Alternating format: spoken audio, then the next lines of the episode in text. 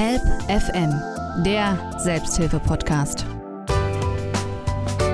Herzlich willkommen hier bei Help FM, unserem Selbsthilfe-Podcast. Am Mikrofon begrüßt Sie wieder Oliver Geldener. Und in dieser Sendung, da wollen wir uns mal einem neuen und sehr spannenden Thema widmen. Es geht um Emotions Anonymous oder auch kurz EA. Und da sind wir auch schon drin in einer ganz großen Familie, wie wir noch sehen werden. Da gibt es nämlich verschiedene ja, Gruppen. Vielleicht hat man schon mal was gehört von den Narcotic Anonymous. Da geht es mehr um den äh, Drogenmissbrauch. Auch Alkoholiker haben eigene sogenannte AA-Gruppen. Und wir wollen uns jetzt über Gefühle unterhalten in dieser Sendung. Das tue ich zum Glück nicht alleine. Bei mir ist Heike. Herzlich willkommen hier in unserem Studio. Guten Tag, danke ja, für die Einladung. Gerne. Und es geht ja bei euch um emotionale Gesundheit, wie es so schön heißt. EA, Emotions Anonymous. Erstmal ein sperriges Wort für uns Deutsche. Was verbirgt sich dahinter? Hinter Emotions Anonymous verbirgt sich eigentlich die Urgruppe der anonymen Alkoholiker, die von zwei amerikanischen Männern gegründet wurde. Ich meine, das war irgendwann im letzten Jahrhundert, Anfang in den 30er, 30er ne? Jahren, letztes so Jahr 1930 oder sowas, wo sie zwei Männer beschlossen haben, sie wollen abstinent leben und haben ähm, einfach sich regelmäßig getroffen in sogenannten Meetings. Deswegen nennen wir auch unsere Treffen Meetings, also in Anlehnung alles an die Amerikaner bzw. englische Sprache und aus die diesem AAs heraus hat sich dann später in den 70er Jahren nach Deutschland gebracht, in den 50er Jahren in den, in USA gegründet, die erste Emotions Anonymous Gruppe ja, gegründet und etabliert, weil man natürlich festgestellt hat oder weil natürlich auch Bedarf war bei man kennt es bei den ähm, anonymen Alkoholikern, da hat sich eine Gruppe wie Alanon auch entwickelt, die Angehörigen der Alkoholiker, die auch so Co-Abhängigkeiten entwickelt haben. Und diese Co-Abhängigkeit beziehungsweise auch die emotionalen Abhängigkeiten sind letztlich dann die Menschen, die sich eher bei EA zu Hause fühlen. Das heißt, es ist nicht unbedingt eine Abhängigkeit von einem Suchtstoff mhm. wie Drogen, Alkohol oder auch Essen ist ja auch, kann ja auch ein Suchtstoff sein, sondern eine emotionale Abhängigkeit. Deswegen auch Emotions Anonymous. Ja, aber es ist jetzt natürlich ein ganz weites Feld mit Fontana gesprochen. Ja? Also bei Alkoholikern wissen wir alle, ganz klares Problem, Alkohol, ich will weg davon. Ja? Oder auch bei weiter gefassten Drogen.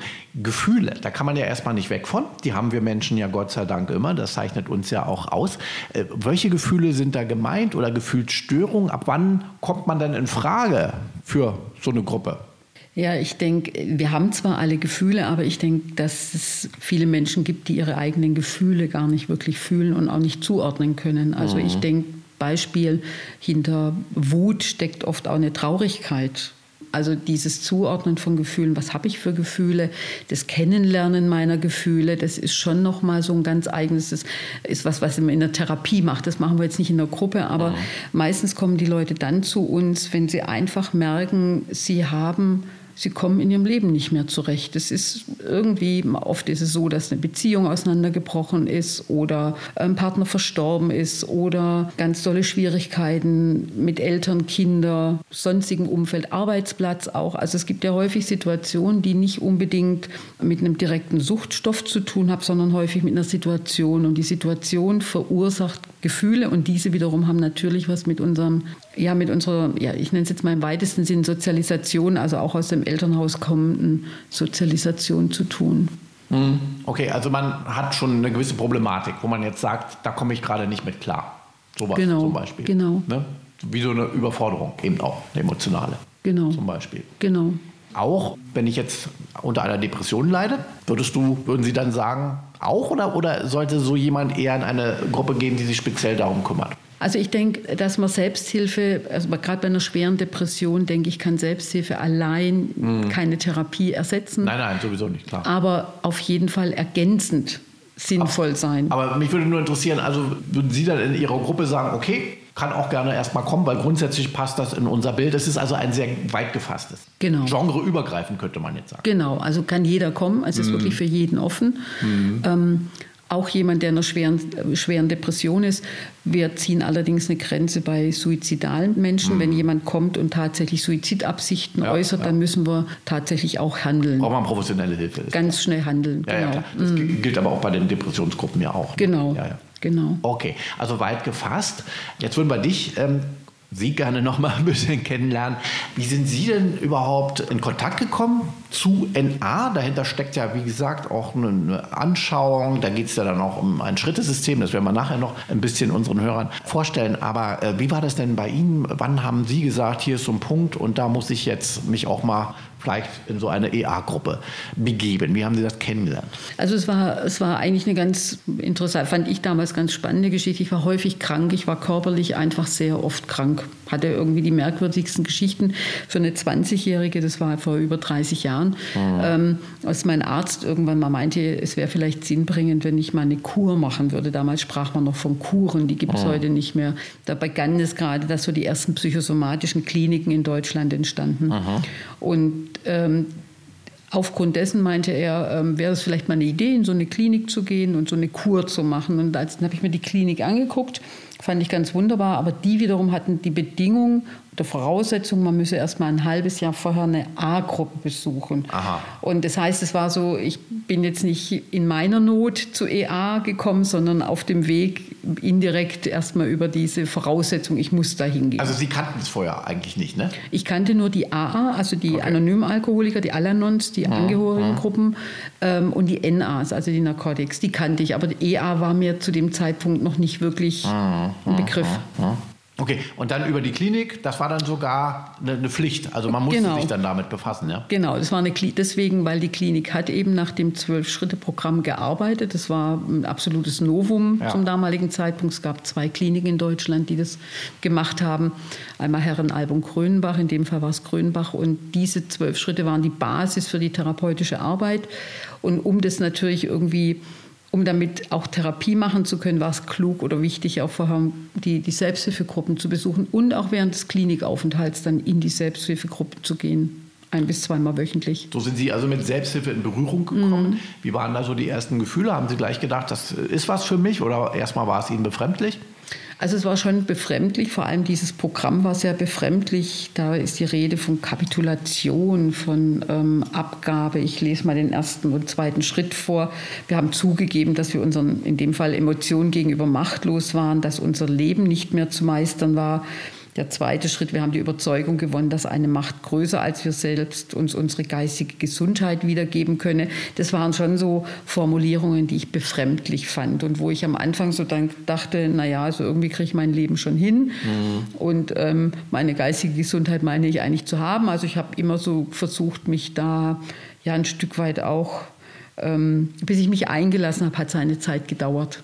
Ja, man muss ja immer erstmal das zugeben, ne? oder so. Das ist ja mal der erste Schritt auch genau. in der genau. Selbsthilfe. Wobei die A-Gruppen, da kommen wir noch zu, sind jetzt eine spezielle Form der mhm. Selbsthilfe, muss man auch wissen. Ne? Hat ja nicht jede Gruppe jetzt so spezielle Schritte oder Regeln oder, oder Muster. Aber ähm, wie war das bei Ihnen? Sie waren in einer psychosomatischen Klinik, mhm. das heißt, da hat der Arzt ja schon gesagt, also diese körperlichen Leiden, die Sie hatten, mhm. haben eigentlich eine psychische Ursache. Genau. Haben Sie das eigentlich auch so gesehen oder dachten Sie, naja, ich mache das jetzt mal, bisschen Kur kann ja nicht schaden, aber Sie glaubten damals noch, das ist rein körperlich nur? Ja, also ich dachte, zu Beginn dachte ich schon, ähm, ich meine, wenn man de facto Schmerzen hat, wenn der Körper mhm. wehtut. Wenn ich äh, belegbare körperliche mhm. Krankheiten habe, dann ist es natürlich erstmal, hat es nichts mit meiner Seele zu tun, dachte ja, ich. Ne? Also es ja. war schon so Psychosomatik. Also ich konnte, das war auch so eine Zeit, es, wie gesagt, das waren die ersten psychosomatischen Kliniken, die da entstanden. Und alles, was mit Psych zu tun hat, war eigentlich damals noch Psychiatrie. Und jeder, also man, hat, man, man wollte, genau, und man wollte sich davon de facto distanzieren. Ja. De facto nicht in der Psychiatrie sein.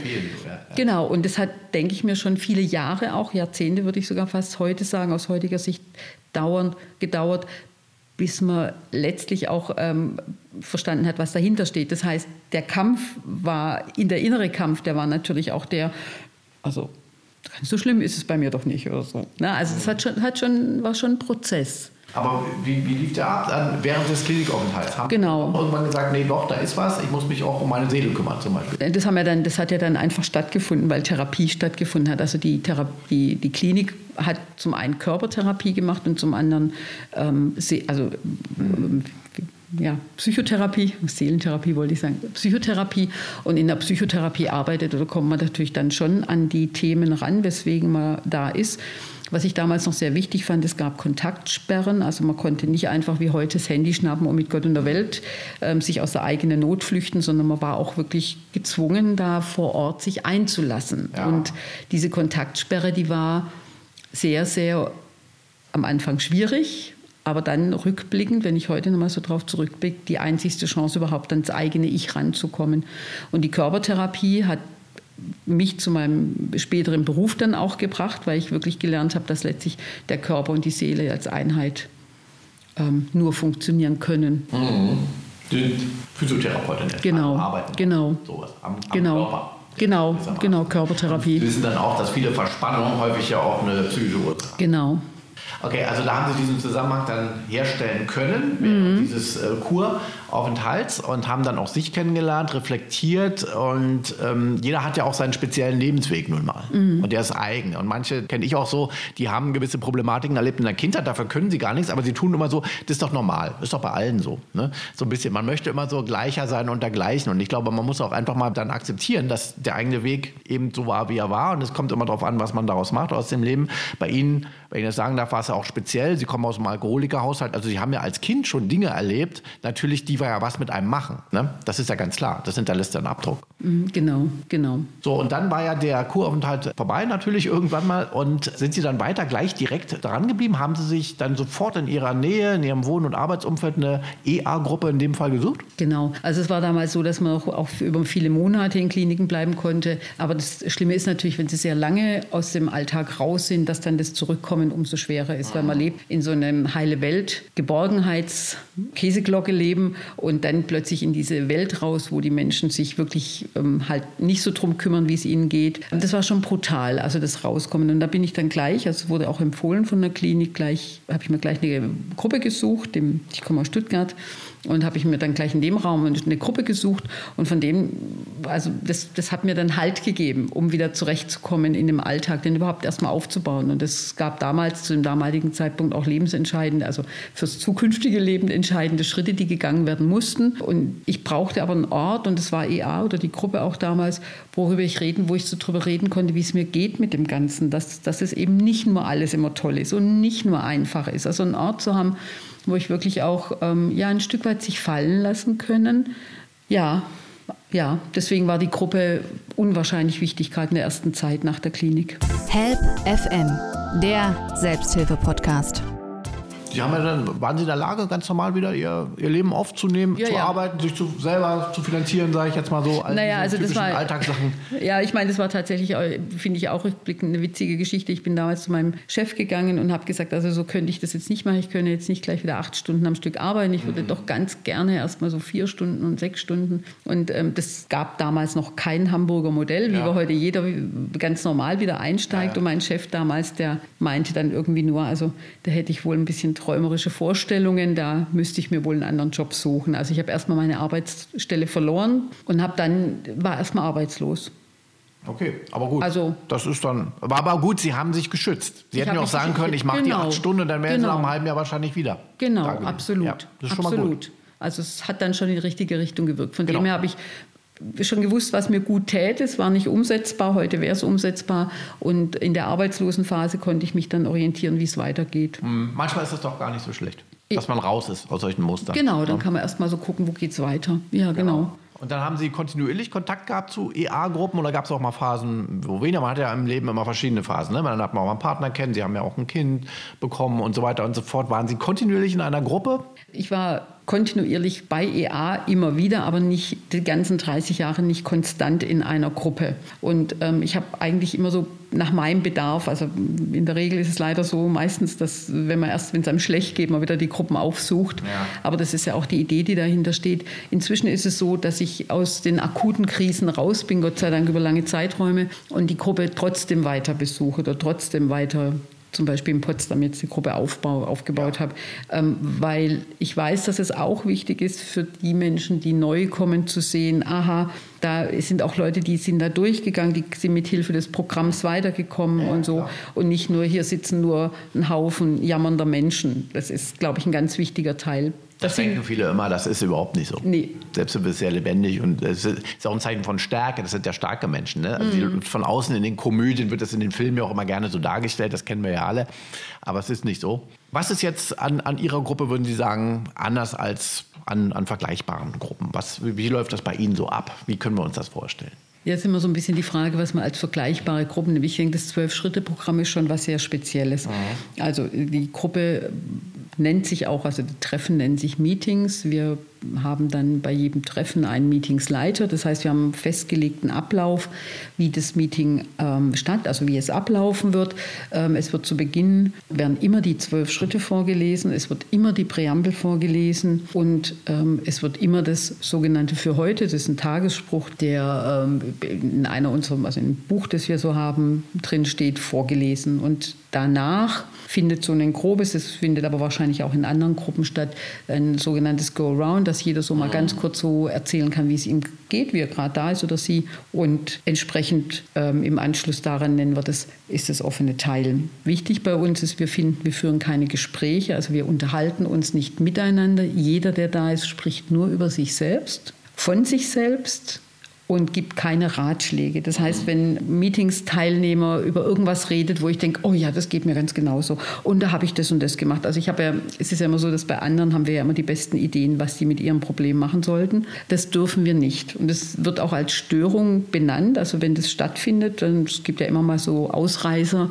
dann, werden, dann wird sofort eine Störung angemeldet. Also das heißt, das Wichtige ist tatsächlich, dass man bei sich bleibt, über sich redet und jedem zuhört. Jeder darf, also je nachdem, wie viel Zeit wir haben, aber jeder darf so seine Redezeit auch mit den, mit den Sachen gestalten, die er sie möchte. Also es ist eine Struktur da. Es ist kein Kaffeekränzchen natürlich. Genau, genau, es ist eine klare Struktur da. Mhm. Und das dauert so bis zwei Stunden, nehme ich an, ne?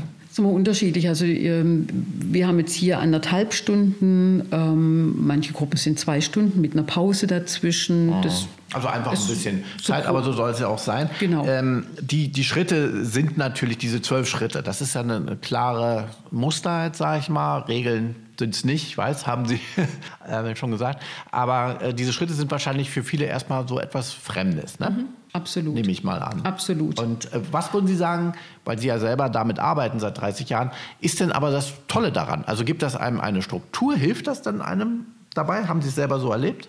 Absolut. Also ich denke, das Schwierige an den Schritten ist, also an diesen zwölf Schritten, dass eben dass wir davon ausgehen, dass wir nicht in der Lage sind, alle Probleme selbst zu lösen, sondern dass wir ein Stück weit auch uns Hilfe von außen holen. Und diese Hilfe von außen, die wird, wird, wird in dem Programm als ähm, ein Gott, wie wir ihn verstanden, benannt. Und das kann für jeden, und das ist, denke ich mir, einfach auch abschreckend für manche Leute oder erschreckend, nicht unbedingt ab, aber auch erschreckend. Oh, ist das jetzt eine religiöse Gemeinschaft oder was ist denn das? Ich würde, EA ist keine religiöse Gemeinschaft. Jeder hat so seine eigene, seine eigene oder kann seine eigene eigene Begrifflichkeit finden oder auch Bezugsperson, Natur, whatever. Es gibt so einen Spruch, den wir, den ich finde, der einfach ein, ein durchs Leben auch leiten kann. Gibt mir die Gelassenheit, Dinge hinzunehmen, die ich nicht ändern kann. Es gibt Dinge, die können wir nicht ändern. Und da müssen wir einfach auch um Kraft bitten, ähm, dass, dass wir das auch hinnehmen können und den Mut, die Dinge zu ändern, die ich ändern kann. Das muss man auch irgendwie hm, spüren, was kann ich eigentlich ändern und die Weisheit das eine vom anderen zu unterscheiden. Ja. Und wir führen den, fangen den Spruch immer mit Gott an, Gott gibt mir wie gesagt, das kann jeder für sich. Da gibt es auch Diskussionen innerhalb EAs, dass man da neue Begrifflichkeiten, die höhere Macht ist mhm. so eigentlich der, der gängige Begriff auch dafür. Und da muss jeder seins finden, wie er dazu findet. Aber wir sagen eben nicht, ich bin der Macher oder ich bin die Macherin, ich kann das alles selber machen, sondern nee, ich muss kapitulieren, abgeben, ich brauche Hilfe. Mhm. Kann auch eine Gemeinschaft, kann das auch sein. Ne? Also Klar. die höhere Macht kann auch einfach in Form von anderen Menschen stattfinden. Mhm. Okay, aber das muss jeder dann eben selber finden. Aber haben Sie selber aus Ihrer Erfahrung, wo Sie sagen, ohne diese zwölf Schritte wäre ich jetzt nur in so eine Gruppe gegangen und wir hätten uns jede Woche ausgetauscht, das wäre nichts gewesen? Also waren für Sie die Schritte schon ein guter Leitfaden? Absolut, sind es jeden Tag. Ich lese ja? die, ja, ja, absolut. Also ich habe auch andere Gruppen ausprobiert und kennengelernt und ich stelle immer wieder fest, also mir fehlt so dieses, dieses Schritteprogramm, das gibt mir auch Halt und das gibt okay. mir Orientierung. Und ja, wie Sie vorher schon gesagt haben, das ist irgendwie was anderes wie so ein, wie so ein Kaffeekränzchen. Wir reden nicht nur über unsere Probleme, das habe ich in anderen Gruppen häufig so erlebt, dass eigentlich so eher über die Probleme diskutiert wird als... Ähm, als reflektiert. Ich glaube, das ist so für mich, für mich das Wichtige. Und es gibt auch immer Gruppenteilnehmer, die nicht reflektieren, die baden in ihrem, das können sie auch. Ich bin nicht für verantwortlich. Ja, ja. Na so. Klar, viele bleiben in ihren genau. Rollen, ne? genau. auch Opferrollen und wie auch immer. Das ist klar, weil es bequemer ist. Ne? Also das heißt, kann man sagen, EA ist auch ein bisschen anstrengender. Man muss schon was tun. Ja.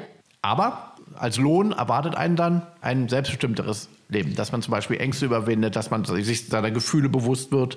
Also ich nenne es auch manchmal so ein bisschen einen Werkzeugkasten mhm. zu haben. Das ist mein persönlicher Glaube. Ich denke, man kommt nicht an den Punkt, wo irgendwann mal die Heilung da ist, das Genesensein da ist. Aber ich glaube, dass man einen Werkzeugkasten hat, wie gehe ich mit solchen Situationen, die mich zu einem früheren Zeitpunkt wirklich aus der Bahn geworfen mhm. haben, um und, ähm, und mit Werkzeugkasten meine ich eben, ich kann Meetings besuchen, ich kann drüber reden. Also dass ich, dass ich mir da einen Ort finde, wo ich, wo ich halt, ich kann im Programm lesen, also dass ich da mir, mir Möglichkeiten schaffe, mit meinen Krisen, mit meinen Problemen umzugehen. Ich glaube, genau. das ist es. Ich glaube auch, das ist ganz wichtig, auch nochmal, ne? Probleme und Krisen hat jeder. Ja. Und haben wir auch immer. Es gibt nicht genau. diesen Moment, wo man sagt, jetzt ist das alles vorbei. Ne? Es ist ja klar. Es geht ja eigentlich darum, eine Technik zu haben, damit klarzukommen. Genau, Dass genau. die Krise einen nicht beherrscht, sondern man selber eben die Krise beherrscht. Ne? Genau. Mhm. Ja.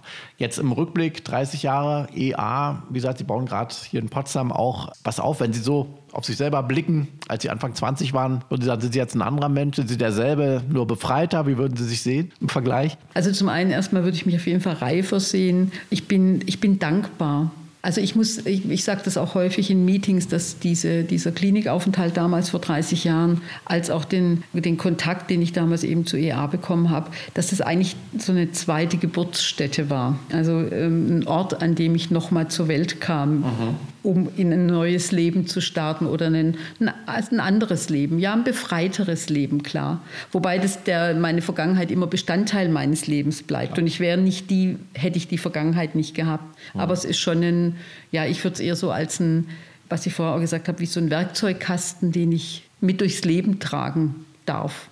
Das haben Sie wunderschön gesagt eine zweite Geburt. Und diesen Werkzeugkasten würden Sie gerne auch anderen an die Hand geben und ihnen ein bisschen erläutern und erklären und anderen helfen, auf dem Weg, sich selber zu helfen.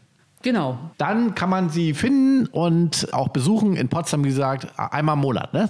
Finden die äh, Meetings statt. Bis zum Jahresende, jetzt einmal im Monat, mhm. immer am ersten Sonntag mhm. von 18 bis 19.30 Uhr bei Segitz. Mhm. Ja, Genau. Hier in Potsdam, wie gesagt, auch zu finden. Wir verlinken das alles noch, segitz.de. Da kann man sich dann auch nochmal schlau machen. Vorher anmelden wahrscheinlich ist, ist, ist gut. Oder kann man auch so vorbeikommen? Man kann so vorbeikommen. Vielleicht ein Wunsch, den ich an der Stelle noch äußere, ist, dass man dem Ganzen schon eine Chance gibt und nicht erwarten darf, wenn man das erste Mal bei der Gruppe ist, dass das Leben gleich hm. in Bahn, in geregelten Bahnen läuft, sondern es ist immer ganz schön, wenn man so mehrere Besuche in der Gruppe hat, um für sich zu gucken, ist es was oder ist es nichts für uns oder für mich. Also genau. jeder für sich entscheidet. Es ist ein Prozess. Genau.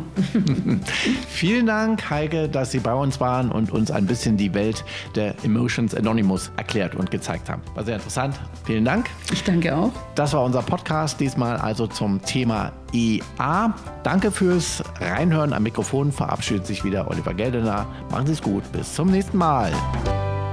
Help FM, der Selbsthilfe-Podcast.